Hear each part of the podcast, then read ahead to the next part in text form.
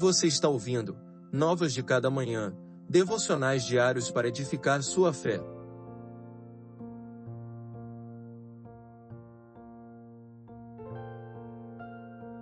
Devocional de número 126 Fé em meio à perseguição.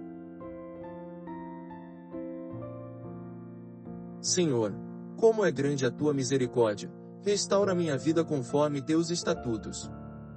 São muitos os que me perseguem e me afligem, mas não me desviei de teus preceitos.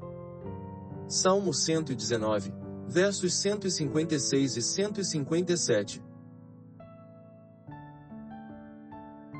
Por sua fidelidade aos mandamentos e uma vida justa num mundo que rejeita os preceitos eternos, o salmista ora ao Senhor apresentando a perseguição e a rejeição que sofre constantemente.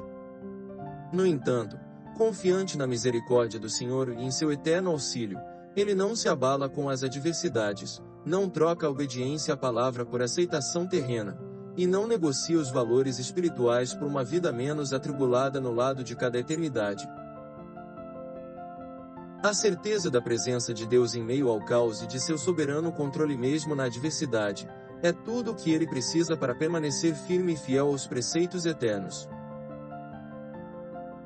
Tal como o salmista, não devemos temer a homens que querem matar o corpo, ferir a carne, mas que não podem tocar na alma. Nenhum homem, por mais cruel que seja, é capaz de promover maior perda do que a condenação eterna, e, portanto, nenhum homem deve ser temido. A fidelidade do salmista estava fundamentada na certeza de que, mesmo diante da morte, indiferente do que desejava os homens maus, sua alma permanecia segura e guardada em Deus. Grandes são as misericórdias do Senhor e nele encontramos a verdadeira vida, mesmo diante da iminência da morte. Que Deus lhe abençoe.